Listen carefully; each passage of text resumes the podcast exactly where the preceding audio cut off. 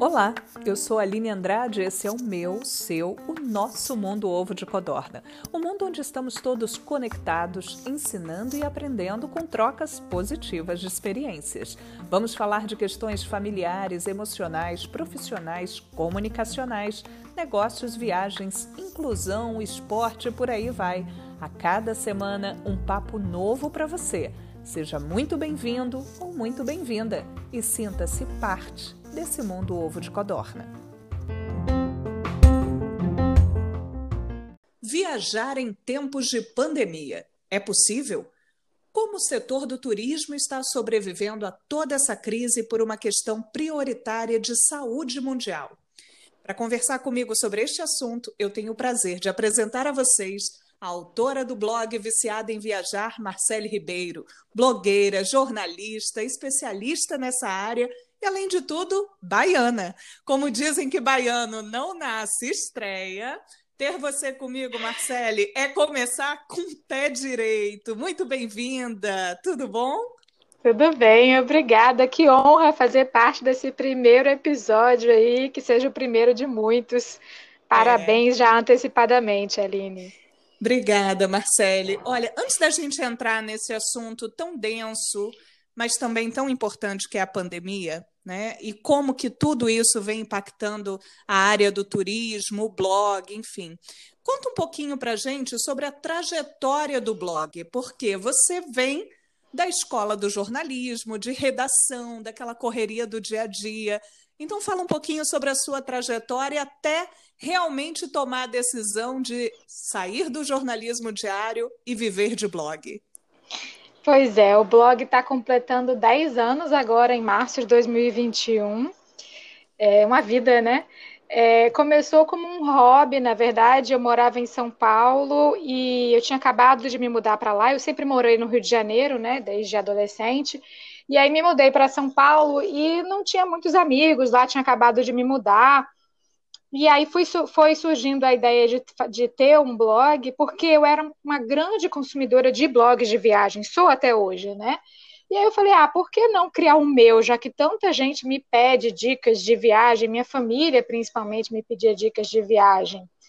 E aí eu criei, confesso que assim, no início eu criei porque eu ficava meio com preguiça de ficar repetindo as dicas para todo mundo, sabe? Aí uma pessoa me perguntava de, de, um destino, aí eu falava, depois o outro me perguntava de, do mesmo, eu falava tudo de novo. Falei, ah, vou colocar isso no papel, né? Vou colocar isso disponível num lugar em que todo mundo possa ver pensando eu que não teria trabalho, né? Que diminuiria, diminuiria meu trabalho. Mas o blog dá bastante trabalho, mas é um prazer, sempre foi um prazer, e eu por muitos anos conciliei com o meu emprego como jornalista, seja em redação de grandes veículos aqui do Brasil, ou também em agências de comunicação, e aí em 2018, 2019, surgiu, 2019 na verdade, eu decidi me dedicar exclusivamente a ele, é, no início ainda meio, meio período, em 2019 ainda meio período, mas em 2020 já exclusivamente para o blog, que é uma paixão, né? Viajar, escrever e ajudar as pessoas a viajarem melhor é, é uma paixão e esse é o objetivo do blog, é viajar as pessoas, via, ajudar as pessoas a viajarem mais e melhor. Pois é, e na verdade você falou que é esse, essa realidade né, de viver do blog se concretizou aí 2019, 2020, e, e a gente teve um ano de 2020 completamente impactado pela pandemia. Como que foi esse desafio para você? Na hora da virada, né, o blog já vinha alcançando excelentes números de audiência, mas nesse momento da virada e da vida exclusivamente é, voltada para esse, esse trabalho, que não é novo, que já completa 10 anos, mas como que foi isso para você? Como que isso repercutiu no seu dia a dia, Marcele? É, foi um susto, né? Porque eu, eu, eu em 2019 eu ainda estava conciliando é, o blog, ainda 50% do meu tempo com blog e 50% para um outro serviço que eu prestava para uma outra empresa, que não tem nada a ver com turismo. E aí, em dezembro, eu decidi, em dezembro de 2019, eu decidi que me dedicaria exclusivamente ao blog, porque, como eu te disse, é muito trabalho. É, e eu tinha o sonho também de criar um canal do YouTube, então, além do blog, eu queria criar um canal do YouTube. E aí veio a pandemia em março, né? A minha sorte é que eu ainda consegui viajar bastante em 2020. Eu, nos primeiros meses, né, até março, eu consegui fazer umas três viagens, sendo que uma delas grande, porque eu já tinha algumas coisas programadas. E agora, com o retorno, né, com a flexibilização aqui no Brasil, já consegui fazer algumas viagens mais locais. Mas, graças a Deus, a gente não teve um impacto assim de, de ter é, não ter conteúdo para colocar no ar, porque eu sempre tenho muito conteúdo, é, tem muito conteúdo atrasado, né? É difícil a gente conseguir escrever no mesmo ritmo que viaja, né? Então, eu aproveitei esse período em que fiquei em casa, como todo mundo, para colocar em dia esse conteúdo que estava devendo no blog, né? ainda mais porque eu tinha feito uma viagem muito grande. É claro que no início a gente teve, tive que me adaptar em relação a, a conteúdo, porque não dava para ficar falando de viagem é, em meses em que ninguém estava nem atravessando a rua, praticamente, né? Mas aí, nesse momento eu passei a falar um pouco mais do meu estilo de vida, enfim, de outras coisas que têm a ver comigo, né? Principalmente nas redes sociais mas no blog, no, no www mesmo, né, no site, eu continuei publicando posts porque para mim é importante, né? Para ter relevância no Google é importante ter essa, essa continuidade de, de produção de conteúdo no mesmo nicho. Pois é. Então, assim, em termos de produção de conteúdo, não houve um grande impacto, mas é claro, isso porque você já tinha uma frente aí de produção, né? Mas houve um período onde as viagens não estavam permitidas e agora as viagens também precisam ser reorganizadas de uma outra forma. Acredito que para você que está no Brasil, eu estou falando aqui de Portugal, então, para você, o turismo interno ainda está permitido, né? É permitido. Queria que você falasse um pouquinho de como foi essa reorganização do seu planejamento de viagens, porque talvez na sua agenda de 2020 e até mesmo agora para 2021 houvesse outros outros destinos que não os destinos internos. Então, como que foi isso, essa reorganização? É, pois é, eu tive que é, antecipar o meu retorno ao Brasil. Eu estava viajando no, durante a é, quando as coisas começaram a ficar complicadas. Quando eu viajei, é, eu estava na Tailândia, eu fui pro final, no final de fevereiro para a Tailândia, na época em que a Tailândia tinha 35 casos no total no país inteiro. Então, não era algo é, preocupante, ainda mais diante do que a gente vê hoje. Acho que só na minha rua deve ter 35 casos, ou no meu prédio deve ter 35 casos. É, e aí eu tive que adiar meu retorno por 10 dias, a minha, minha intenção era ficar 30 dias lá, então voltei 10 dias antes, porque já vi que a situação estava ficando bem complicada, né, fronteira se fechando, e, e, e, conheço muita gente que aconteceu isso, né, não só colegas blogueiros, mas é, pessoas que não são blogueiras mesmo, né. E para esse ano, a minha, tá, esse ano não, para 2020, né, eu tinha planejado é, alguns, tinha planejado viagens internacionais. É, dei a sorte que eu não tinha comprometido nenhum dinheiro com essas viagens ainda, estava ainda na fase de planejamento. É, então, reformulei, né? A minha ideia inicial, para você ter ideia, é, a gente queria ter viajado pra, em setembro ou para o Peru ou para o Equador, e eu acabei em setembro alugando uma casa em Búzios, que é uma cidade que eu já visitei algumas vezes, que não era o meu plano, é, é, a princípio não era uma, uma cidade que eu estava planejando voltar. A própria questão de alugar uma casa, por exemplo, eu nunca fui uma pessoa muito de alugar casas, eu sempre fiquei em hotéis, né, antes da pandemia, e hoje já, já é uma coisa que mudou de viagem. A mesma coisa para as viagens que eu consegui realizar depois, né, de setembro. É, a ideia a ideia é ficar sempre no Brasil. Né, nas viagens que eu já realizei foram no Brasil e as que eu pretendo realizar são no Brasil. E apesar de eu saber né, que tem mais, tem quase 100 países que estão com fronteiras abertas para brasileiros atualmente, eu tenho acompanhado isso dia a dia, mas eu é, que, eu que eu ainda falo para o meu público, né? Eu ainda acho um pouco arriscado viajar é, para o exterior num momento de tantas incertezas ainda, de fronteiras que se abrem, se fecham de um dia para a noite. Acho bem complicado. Acho que a gente tem muito a oferecer aqui no Brasil e é hora da gente investir no, no turismo nacional. Então, eu ia até te perguntar sobre isso. Você, como viajante né, de carteirinha, é, também sente, assim como vou falar como eu, como tantas outras pessoas que não têm essa sua bagagem literal de viagens e de trabalho, né?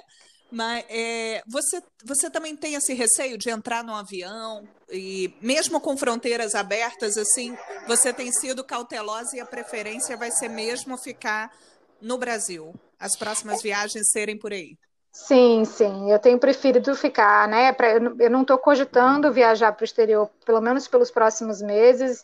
A, a gente, eu tenho algumas, eu tenho flexibilidade para viajar, né? Mas eu gosto sempre de viajar com meu marido e, e ele é um, uma pessoa que trabalha numa empresa como CLT. Então ele tem 30 dias de férias é, como a maioria das pessoas, para agendar. Então, a gente tentou jogar uma parte das férias dele bem para o final do segundo semestre de 2021, justamente na expectativa de já termos sido vacinados daqui até lá e já, quem sabe, poder sonhar com uma viagem bem no final do segundo semestre de 2021, talvez para o exterior mas ainda é uma, uma incógnita, não estou não, não, não nem pesquisando muito ainda.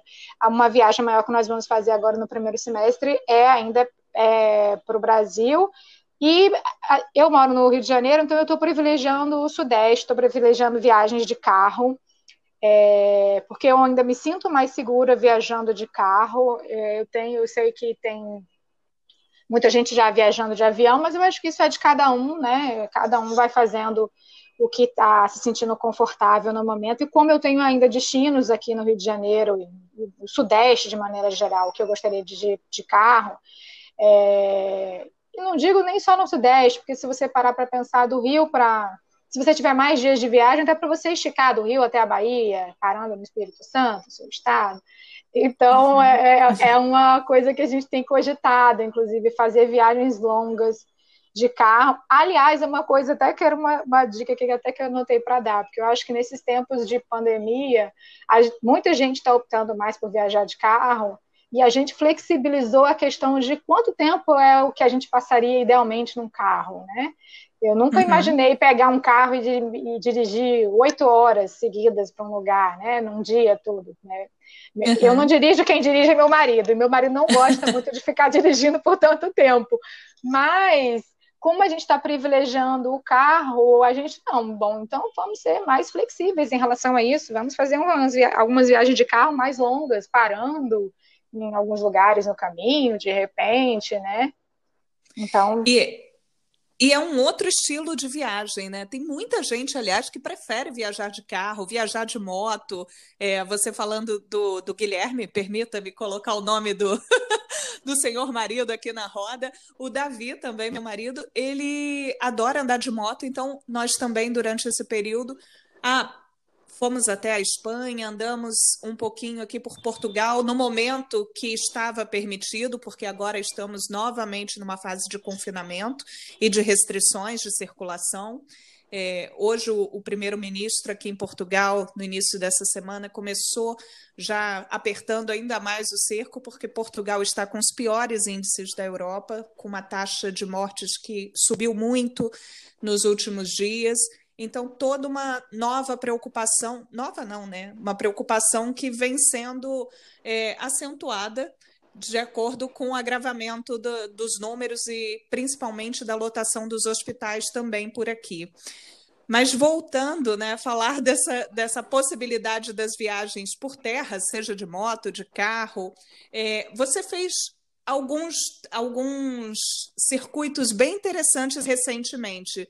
Você falou que está dando preferência ao Sudeste. Queria que você contasse um pouquinho da sua ida a Minas Gerais. Isso, é. Agora no final do ano nós fomos para duas cidades é, no sul de Minas Gerais, na divisa com São Paulo. E foi engraçado porque uma delas eu nunca tinha ouvido falar até três meses atrás. É, E aí eu descobri essa cidade porque eu estava pesquisando cidades pet friendly, que eu pudesse levar o meu cachorro.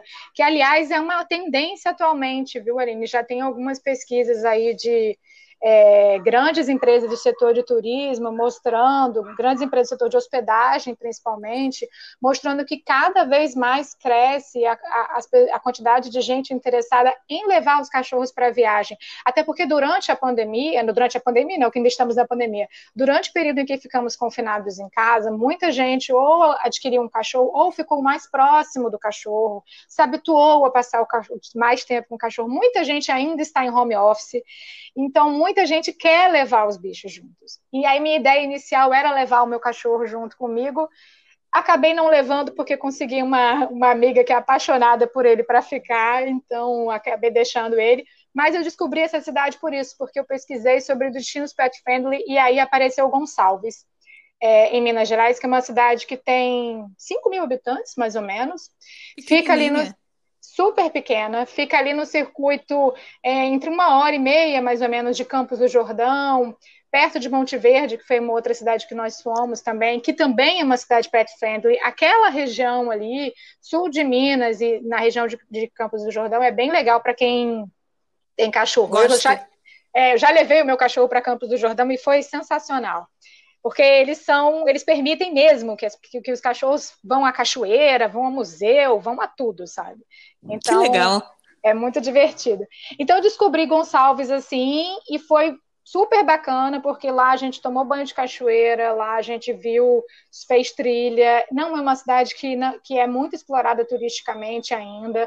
Então é uma cidade sem muvuca, sem aquela coisa de ficar muita gente perto um do outro, né? E aí a gente aproveitou para ir a Monte Verde, que é próximo, que é um destino muito conhecido para os paulistas por ser um destino romântico. Os dois destinos, na verdade, são Monte Verde e Gonçalves são como são mais próximos da capital de São Paulo do que da capital de BH, da capital de Minas, acabam atraindo mais paulistas.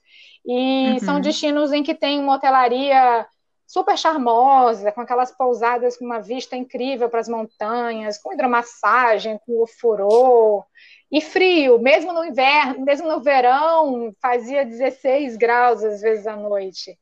Então, vale a pena explorar, são lugares de montanha que tem que tem um apelo para quem está buscando natureza muito interessante nesse período. Olha, para quem tem o apelo da natureza, para quem tem os animais, né? Para todos os enamorados, fica aí a dica da Marcele. Muito legal. Eu, particularmente, não conheço. Viajei junto com você nessa viagem, por meio das fotos e de tudo que você ia postando, e realmente fiquei encantada com tudo que você publicou para gente. E, Marcele, agora a, a expectativa para 2021, né? Como você tem feito esse planejamento? Quais são os próximos destinos? A gente sabe que o turismo teve uma queda muito grande, né? Assim, se a gente for falar em números mundiais, a Organização Mundial do Turismo colocou aí pelo menos uma queda entre 70 e 80% em 2020. Ou seja, nós estamos falando de estabelecimentos que tiveram uma queda drástica na, no seu faturamento, né, na sua faturação.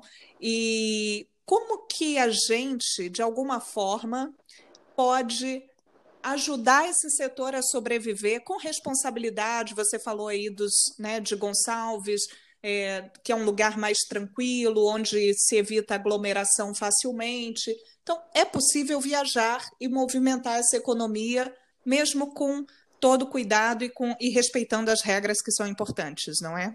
Exatamente. Eu acho que é, viajar durante a pandemia é, é, algo que talvez vai dar mais um pouco de trabalho para quem está planejando a viagem, mas é possível fazer.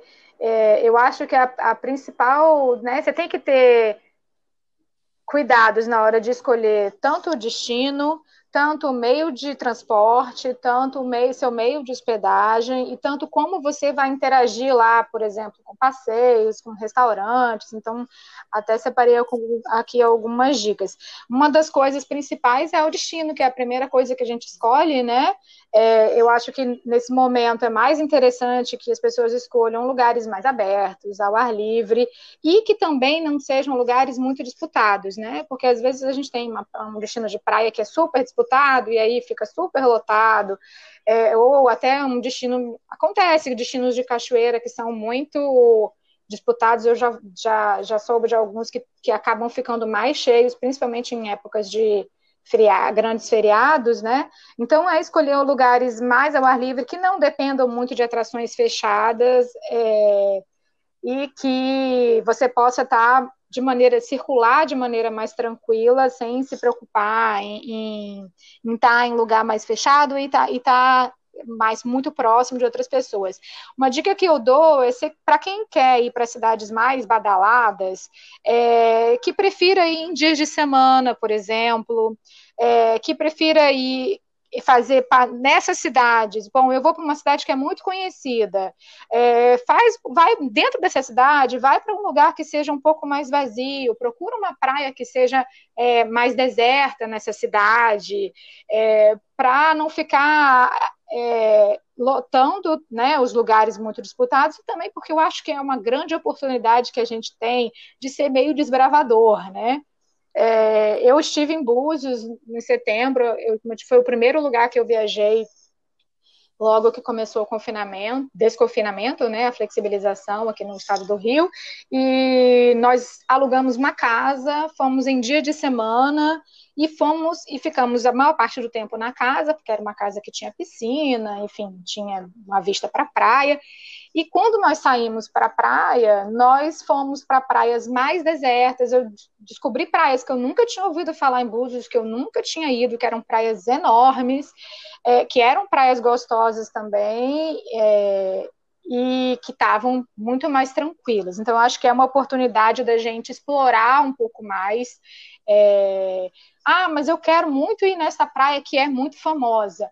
Mas acho que tudo pode esperar um pouco, né? A gente pode, pode priorizar agora, numa viagem durante a pandemia, lugares mais, mais vazios. Deixa que um dia a gente vai retornar, vai ter oportunidade de retornar para esse destino e ir para os lugares que hoje talvez não sejam tão é, interessantes naquele momento, né? Eu acho que é tudo uma questão de saber também fazer escolhas para é, ficar, para que todo mundo fique seguro e confortável. Sem dúvida, Marcele, reforçando isso que você acaba de colocar, o próprio presidente da Anvisa, né, fazendo, dando a boa notícia para todos os brasileiros sobre a aprovação da vacina, que foi uma notícia excelente, tão recente, que todos nós comemoramos, ele disse exatamente isso, é, de que o que o Brasil precisa, além da vacina, que só a vacina não vai resolver, é a mudança, é o comportamento, a mudança do comportamento social. E isso que você acabou de falar é um exemplo claro de como nós precisamos nos adequar nesse período, né? E, e infelizmente é para todo mundo. Se a gente continuar falando, ah, eu vou fazer sem se importar com outro, isso essa, essa pandemia é um efeito cascata, né? Não adianta que todos nós estamos sendo impactados. Então não adianta a gente ignorar e não fazer a nossa parte. Todo mundo tem que ceder um pouquinho e buscar o equilíbrio para que percamos menos coletivamente. Exatamente.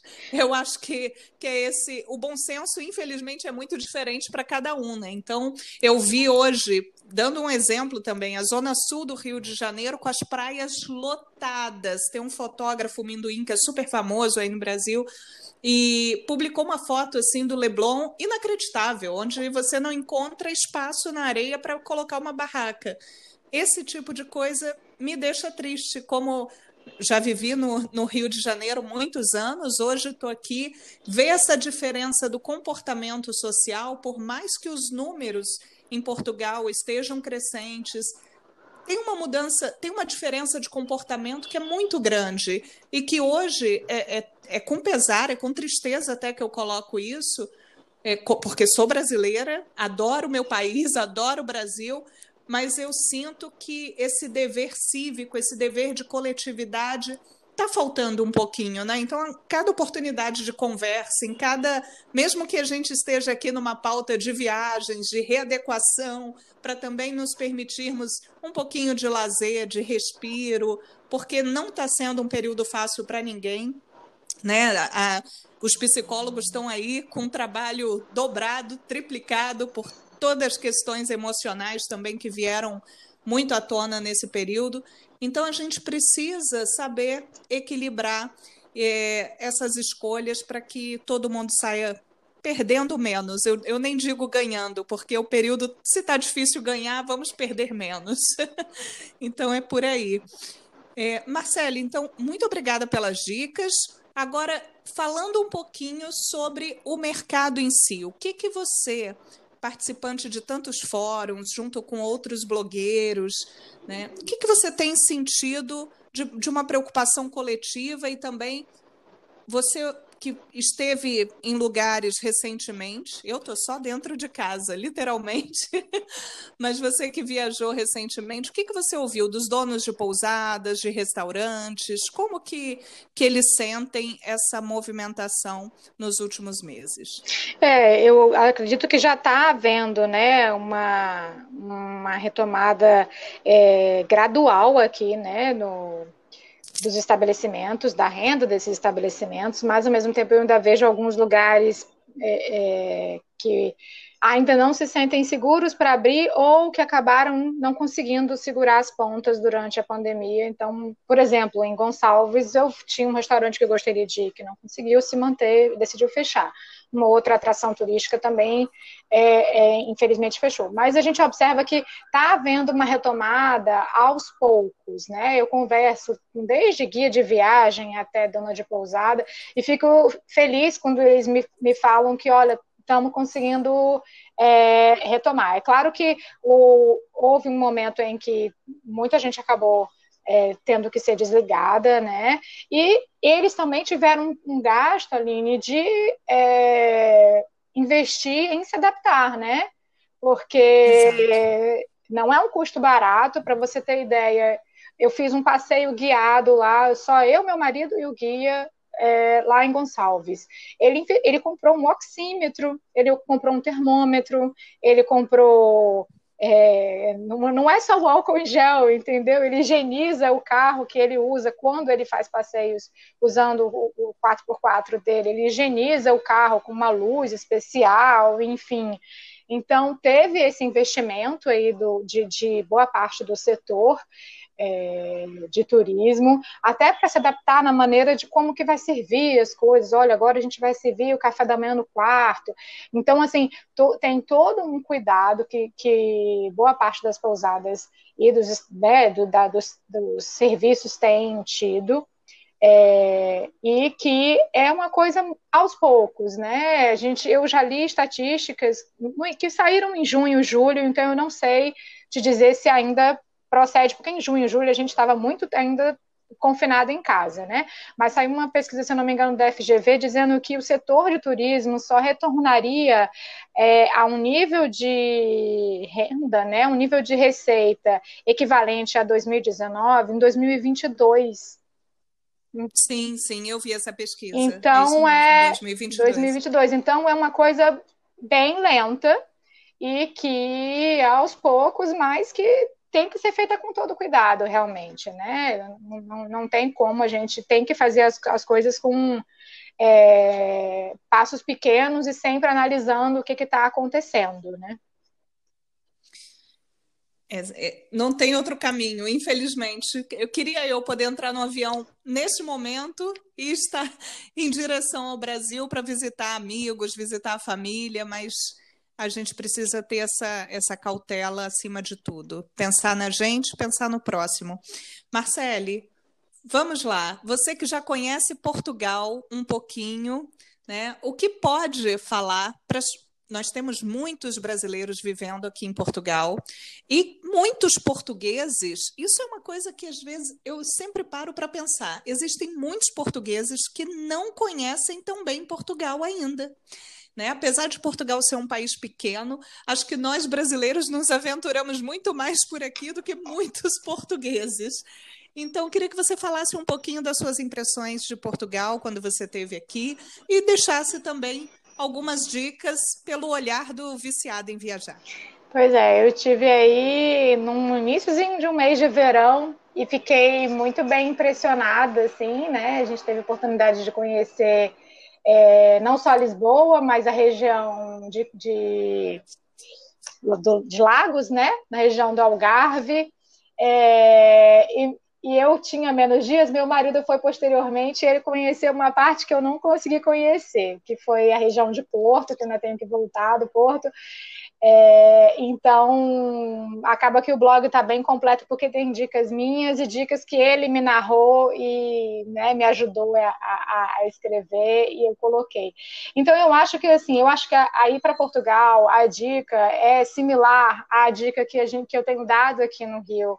É, há um tempo, que é procurar conhecer a sua cidade com outro olhar, buscar lugares é, como eu disse, a mais abertos, mais ao ar livre e conhecer melhor os lugares, né? Lisboa tem miradouros, né? Mirantes é, espalhados pela cidade inteira que são em que você consegue ter uma vista legal, tá ali apreciando um, um lugar bonito, né? O próprio ali Terreiro do Passo é um lugar amplo. Nós fomos ali também na no Ai, meu Deus. Tô com me, me fugiu o nome é, Praça do Comércio. Na Praça do Comércio. Então, eu acho que, assim, no Castelo de São Jorge, que por, por mais que seja um lugar que é uma edificação, é uma edificação aberta, né? Então, você está ali o uhum. tempo inteiro ao ar livre. É claro que vai depender também do, do clima, né? Imagino que vocês devam estar tá aí num frio danado. Então, é, talvez seja um pouco mais sofrido ficar ao ar livre nesse momento.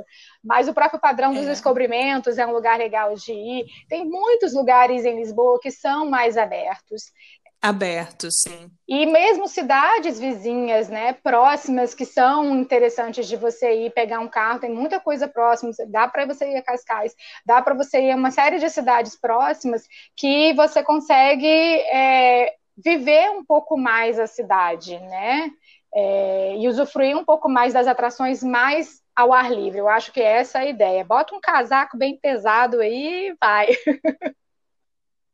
Lembrando para os portugueses que estão ouvindo, cada um no seu conselho neste momento. Exatamente. E para os brasileiros que estiverem planejando viajar para Portugal, sem dúvida, a Marcele citou é, a região mais central, né, a região de Exatamente. Lisboa.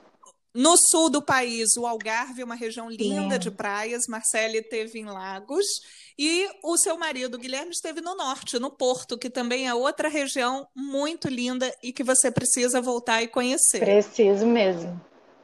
Com certeza. Eu acho que também, assim, dá para você também investir em, em até bate-voltas. Eu acho porque às vezes a pessoa, ela não tá. Ah, eu não quero me hospedar, eu quero, ah, eu quero ficar na, dormir na minha casa. Bom, então pega um carro, vai numa cidade vizinha, né? Dá para você ir a Cascais que é pertinho e voltar no mesmo dia. É, tem muitas cidades próximas de Lisboa e, e, as cidades são muito pertinhas uma das outras, né? É, eu não imagino que agora deva estar tudo fechado, mas quando houver novamente uma, uma, uma reflexibilização aí, é, tem muitos lugares interessantes. Sintra é um lugar que tem, tem palácios mais fechados, mas tem palácios mais abertos também, com jardins interessantes. Os jardins dos palácios são bonitos, né? Para você é, conhecer. Óbidos é uma cidade que é toda ao ar livre, então é abusar desses lugares agora e, e, conhecendo aos pouquinhos, né? Eu acho engraçado que às vezes a gente explora até o nosso bairro melhor, né? É, conheço pessoas é, que têm explorado mais os cantinhos dos bairros. acho que você pode falar um pouquinho disso também, né? Pois é, eu te contei isso outro dia e realmente eu hoje vivo no Conselho de Oeiras, que é muito perto de Cascais, né? Estamos entre Lisboa e Cascais e tem um jardim muito bonito que é o do Palácio do Marquês de Pombal, que é um, a minha passagem para a praia, para o meu trabalho, para tudo que eu faço, né? Eu, minha casa fica entre a praia e esse jardim. E eu passei a explorar o jardim com outros olhos nesse tempo, já que as caminhadas estão permitidas, né? Atividade física. Eu digo, não é sair para correr e ficar 10 horas correndo, é sair, praticar atividade física e voltar para casa. Então, como isso está permitido mesmo com esse com todas as restrições e, e, esse confinamento mais restrito que, que a gente voltou a atravessar, a gente tem sim essa oportunidade de olhar o nosso bairro e olhar o nosso entorno com outros olhos. E isso também tem muita beleza. Digo que tem muita beleza. Agora eu vou chamar a atenção para uma coisa. Há uns minutinhos atrás, hum. eu usei uma palavra no português de Portugal e no português do Brasil, faturamento e faturação. e você agora há pouco falou Mirante e Miradouro. Oh. Então assim, não sou não só não só eu que estou aqui vivendo, tem às vezes, Marcelo, eu me pego falando estou a viver. Aí eu falei, estou a viver? a gente vai deixando de lado o gerúndio, porque aqui o gerúndio é muito pouco usado em Portugal, mas como certeza teremos muita audiência portuguesa também nesse podcast, só para deixar muito claro, o português do Brasil e o português de Portugal são a mesma língua e as suas diferenças e nuances particulares têm sua beleza também. Então, Olha, foi muito interessante te ouvir falar Miradouro. É porque. Miradouro são os mirantes. Exatamente, porque quando eu estive aí, eu tive que aprender algumas palavras do jeito português de falar, né? Porque senão a gente não se comunica. Né? Comboio, por exemplo, é uma palavra que para o Brasil a gente quase não usa, né? Você pegou o trem ou pegou Exatamente, o comboio? eu tinha que perguntar onde é o comboio, onde eu pego o comboio para tal lugar, e não onde eu pego o trem.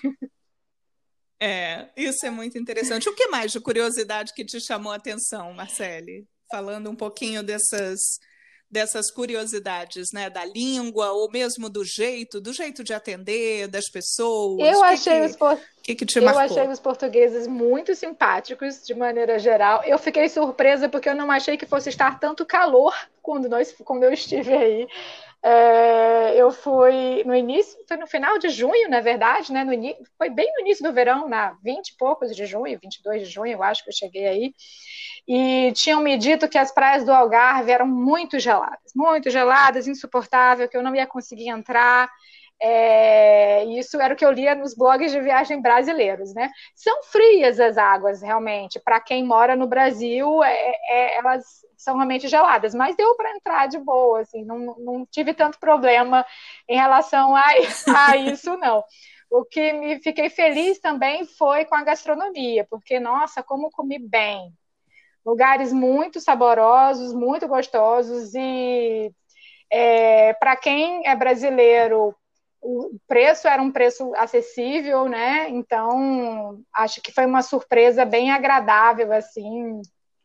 É, eu, por exemplo, nunca fui uma pessoa de comer bacalhau e fui ali me estimulando aos poucos. Cada dia eu provava uma coisa diferente de bacalhau é, e saí muito bem impressionada assim com a gastronomia, com a simpatia das pessoas, é, o clima, porque também foi numa época muito agradável, né? E fiquei morrendo de vontade de voltar, porque como eu te disse, ainda quero conhecer a região do norte, mesmo quero voltar para a região do Algarve para conhecer outras praias também. Tem muito a conhecer, o convite já fica feito e público, para então convite está aqui feito para que você volte e volte logo. Porque se você quer saber dicas de viagens, dicas de viagens com segurança, como o Marcelo colocou aqui ao longo dessa conversa. Entra lá no Viciado em Viajar. Marcelo, deixa aí o blog e, e as outras redes sociais para gente. Instagram. É viciadaemviajar.com, meu blog na internet, né? No Instagram, viciada underline em underline viajar. E no YouTube também, só buscar por Viciada em Viajar, o símbolo é um balãozinho. Já tem, né? O blog já tem, como eu disse, 10 anos, então eu tenho dicas de muito, muita coisa de Brasil e muita coisa de outros países também, de Europa, tem bastante coisa de Portugal, de Espanha, que a gente conheceu bastante, a Itália, a gente já foi a quase toda, todas as cidades mais importantes da Itália. É, para quem está fazendo planos mais de longo prazo aí, já sonhando com a vacina, tem muita coisa de Tailândia que eu voltei. É, eu falo da Tailândia porque Tailândia é um destino que as pessoas normalmente costumam planejar com um ano de antecedência, às vezes, porque é uma viagem distante, né? É, e mais complicada de planejar. E tem vídeos no YouTube também todo domingo, 5 e 15 da tarde, tem vídeo novo no, no, no canal do YouTube de assuntos de, de destinos é, é, variados, né? Então, a gente tem aí mais de 20 países visitados. Aqui no Brasil, não sei nem dizer quantas cidades, já perdi a conta já. Tudo que você faz é com muita, com muita dedicação e com muita qualidade. Então, eu agradeço muito a oportunidade dessa conversa, dessa estreia. Sucesso! porque realmente, é, para gente que gosta de viagens, acompanhar o seu trabalho é, é maravilhoso. A gente tem informação, tem leveza e não vai e você não coloca a gente em furada. Então, isso as pessoas podem acreditar, seguir e confiar nos roteiros e nas ah, dicas. com certeza. Muito obrigada, Marcele. Obrigada, Aline. Sucesso para você aí para o podcast. Muito obrigada. Nós ouvimos hoje Marcele Ribeiro, do blog Viciada em Viajar.